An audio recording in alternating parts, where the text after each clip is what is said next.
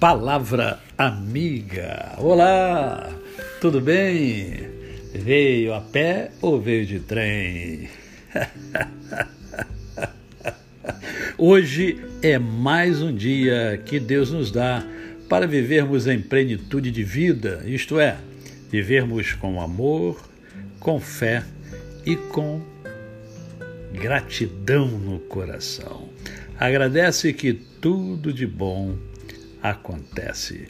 Em tudo dai graças. E hoje eu quero agradecer a Deus pela vida de todos os professores, porque hoje é dia do mestre. Né? E nós entendemos que a educação é vital para o desenvolvimento de uma pessoa e o desenvolvimento de uma nação. Portanto, o professor, aquele que é vocacionado, aquela que é vocacionada, tem um papel preponderante na vida de cada um de nós. Quem não se lembra, pelo menos, de um dos seus professores quando criança? Eu lembro da minha primeira professora, professora Aulina, que certamente já já partiu, né? Mas ela era um doce de pessoa, como é, marcou a minha vida. Eu tinha apenas seis anos.